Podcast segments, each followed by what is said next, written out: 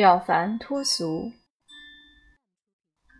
面子的虚荣，虚荣心谁都有。虚荣心大部分不是用眼睛看到的，是由耳朵听到的。说这个人有钱，这个人有能力，这个人很有才华。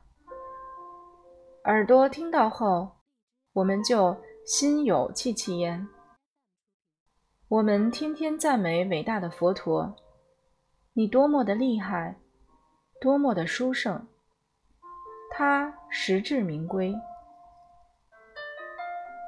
凡夫俗子，如果得了赞美，常常就像孔雀一样，整个尾巴翘起来了，因为我们的傲慢心会产生，而佛陀不会。就像对外国人，你再怎么赞美他，他只会跟你讲谢谢，他只是认同你的感觉。那我们中国人其实心里高兴的不得了，表面还在没有啦，没有啦，假装谦虚。这种虚荣心有的时候害死人。人在许多时候是为了面子在活着，适当的包装当然有需要。俗话说：“人心隔肚皮”，个人的想法都会不一样，所以适当的保留就非常重要。你把你的底全盘托出，你怎么知道他现在是想害你，还是想帮你呢？人和人的相处要留余地，就像我们每个人都要穿衣服，要给自己一点隐私的空间，不要不懂装懂，不明白要装明白，没有这个能力要装有这个能力，没有这么强壮又要装成强壮。有个弟子是出了名的女强人。都说他像是个男人，男的女的都把他当哥们儿看。有一次他请我吃饭，坐在我旁边也是那种很高傲的样子，跟我讲话也一直那样。我说：“你这样，我坐在你旁边都觉得累。你心里那么苦，为什么装成这样？”就这样一句话。哇的一声，他就大哭起来了。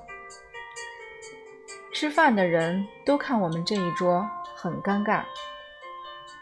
很多时候没必要那么好强，连菩萨都有不足的地方，那我们这些凡夫俗子有缺点有毛病是正常的，为什么还要装的那么辛苦？有个很有些名气的女法师。带了六七个弟子来见我，聊到中途，他叫他弟子们出去，有话要跟我单独说。他说：“伽玛仁波切，有没有一种法是最殊胜的，可以让我往生后长舍利子？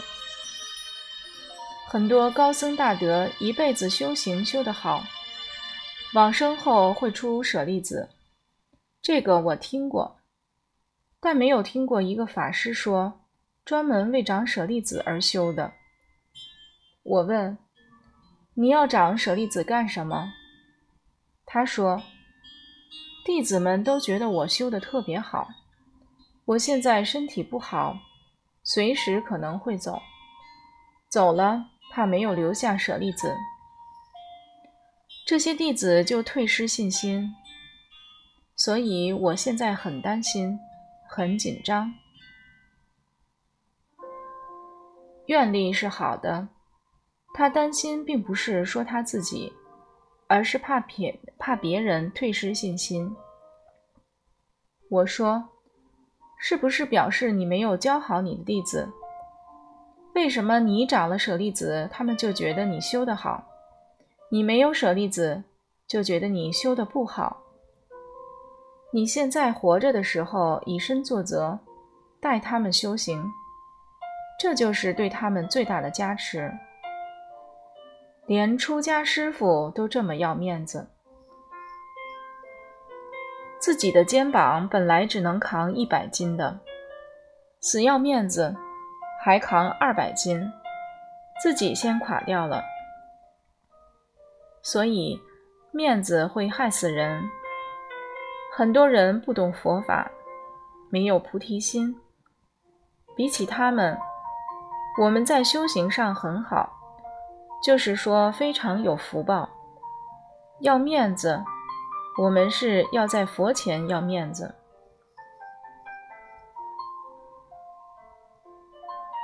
虚荣心是一种不自信的表现。为什么这么说呢？如果我们对于某些事情有自信，就不会刻意的去装饰，为其掩盖什么。爱面子的虚荣心理，归根结底是心里不踏实、缺乏安全感的表现。